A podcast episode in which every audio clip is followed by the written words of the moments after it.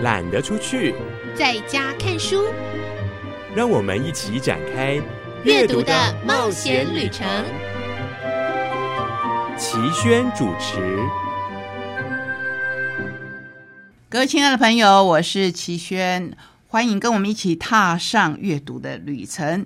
今天的旅程，我特别为各位选择了一本诗集来当做选书。为什么会选择诗集？因为目前的世界情势有一点点小动荡啊，我觉得这一本诗集刚好可以给我们一些安慰、一些温暖、一些力量。同时，我们要跟您共读各式各样、包罗万象的书，有吃的，有跟小朋友一起共读的，还有关于我们心理学方面，在我们的日常生活当中可以应用到的。希望呢，在混沌当中，我们还可以理出生活的秩序来。各位亲爱的朋友，我是齐轩，欢迎来到懒得出去在家看书的选书单元。今天的选书为你选一本诗集，非常有名的诗人所写的诗。不过选他的。诗集当为选书，最重要的是跟我们目前世界局势有关系。先来看看这一位作家的介绍：奈利·萨克斯这个名字一般人大概不太熟悉。那我们来介绍，他是德国犹太裔的诗人、剧作家。一九六六年，与以色列作家塞缪尔·约瑟夫·阿格农共同获颁诺贝尔文学奖。评审认为其杰出的抒情与戏剧作品，以触动人心的力量诠释了犹太人的命运。萨克斯在德国柏林出生。一九四零年，为了躲避纳粹党在德国对犹太人的迫害而流亡瑞典。一九七零年五月十二日逝世于瑞典斯德哥尔摩，享年七十九岁。他虽然是跟另外一位以色列作家塞缪尔·约瑟夫·阿格农。共同获颁诺贝尔文学奖，可是他也是史上第二位获得诺贝尔文学奖的女诗人。四十九岁那一年，他为了躲避纳粹党的迫害而流亡至瑞典，自此诗作因苦难、逃亡、杀戮而生。可是最特殊的一点是。在他的诗里面，不见谴责、控诉以受难者的姿态。萨克斯的诗极具神秘色彩，以忧伤而唯美的隐喻来痛掉那一些受难者，阐述战争、死亡与无家可归。这本书叫做《蝴蝶的重量》，由宝瓶文化出版，精选自奈利·萨克斯的九本诗集。特别收录诺贝尔文学奖委员会于高度肯定的重要诗句一来，诗句是我们比较不熟悉的那个句，不是句点的句，句子的句，而是戏剧的剧。其实，在莎士比亚的诗里面，我们也常常看到诗句，现在我们比较不熟悉，所以在这边特别介绍给您，它是。一九六六年的诺贝尔文学奖得主，可是今天他的诗读起来还是让我们觉得很贴切，尤其在最近这一本书的目录分为在死亡的寓所、星群的晦暗，而无人知道该如何继续逃亡已蜕变，无尘之旅，死亡依旧庆祝生命。炽热的谜语，搜寻者裂开吧页，这是节录。因为如果把整首诗都放进来，可能本书就收纳不下，或是它就会变得很厚。因为我们最后有收录《伊莱》这一部神秘剧，这个是一出有关于以色列苦难的神秘剧。译者是谁呢？因为要翻译诺贝尔文学奖作品的，我觉得哦是要非常有勇气，而且学养很够的。是陈黎，一九五四年生，台湾师大英语系毕业，著有诗集、散文集。这个很重要哦。如果你本身是诗人的话，那么在翻译诗作的时候就会比较贴切。他还著有音乐评介集等等二十余种，曾获国家文艺奖、吴三连文艺奖、台湾文学奖、新诗金曲奖等等等等，我就不一一介绍了。只是要跟您说，由他来翻译是很恰当的。还有另外一位译者张芬林，一样毕业于台湾师大英语系，著有《现代诗启示录》，与陈黎合译有。辛波斯卡斯集，那是另外一位非常有名的诗人了。聂鲁达二十首情诗和一首绝望的歌，一百首爱的十四行诗等等，我们也在他的作品当中可以看出他是有实力来翻译《蝴蝶的重量》这一本重量级的书。蝴蝶的重量，我们都知道很轻很轻，可是，在诗人的笔下所展现的文句，让我们此刻读来会有更深的体会。我们先来听听纳利萨克斯领到诺贝尔文学奖的时候他的自答词：一九三九年的夏天，我的一名德国女友到瑞典拜见拉格洛佛，请求他为我母亲和我自己在瑞典寻求庇护。何其幸运的！我自年轻时代即与拉格洛佛通信，透过他的推荐，我对他的国家和关爱也日益增加。瑞典的画家王子尤金和这位伟大的小说家都曾经给予我协助与救援。一九四零年春天，经过几个月的千辛万苦，我们到达了斯德哥尔摩。当时，丹麦和挪威已经被占据。伟大的女小说家也已去世，我们言语不通，但是却呼吸到自由的空气。二十年后的今天，我想起父亲每年十二月十日在家乡柏林所说的话。现在他们正在斯德哥尔摩举行诺贝尔奖颁奖典礼。感谢诺贝尔学院的选择，使我今天能够置身典礼之中。对我而言，这似乎是一个童话的实现，是不是？让人家回头看的时候，会觉得当初他们是以受难者的身份来寻求庇护，想不到二十六年以后，他得到了这一个世界上最重要的文学奖。蝴蝶的重量，就是让我们可以看到纳利萨克斯凭什么得到诺贝尔文学奖，在他的每一首诗当中。你看到的不会是血淋淋的控诉，你看到的是人类精神的共鸣。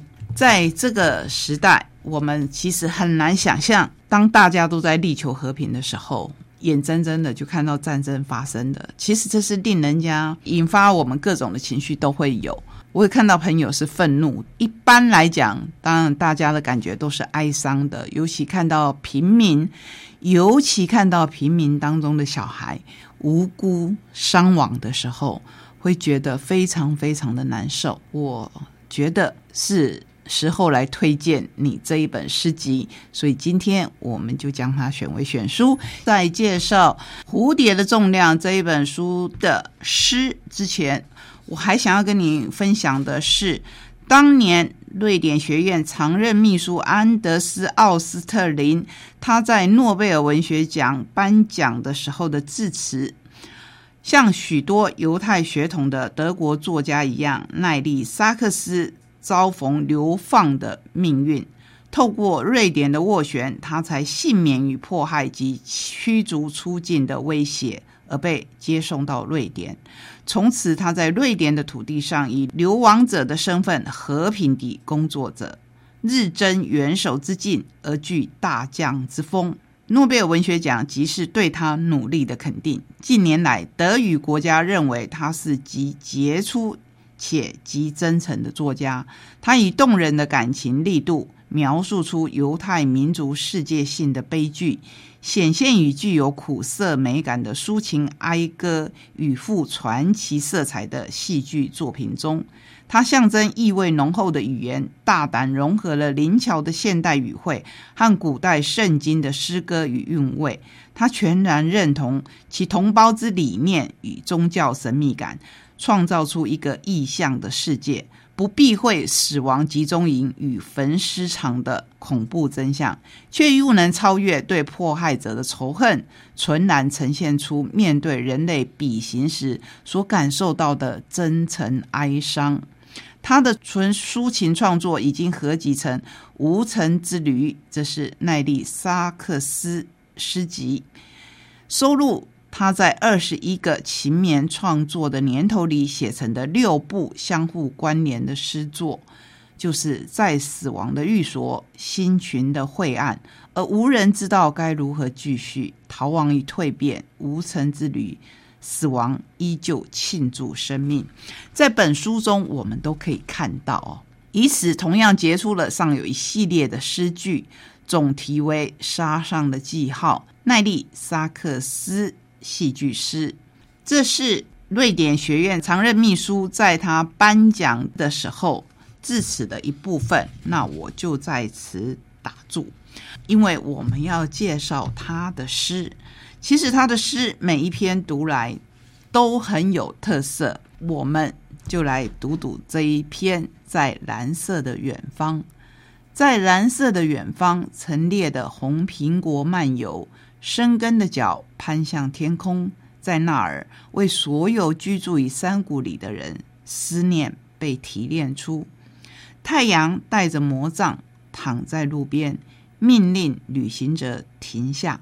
他们尽力于玻璃似的梦魇中，而蟋蟀细巧的烧着不可见的事物，而石头舞着，把它的灰尘变成音乐。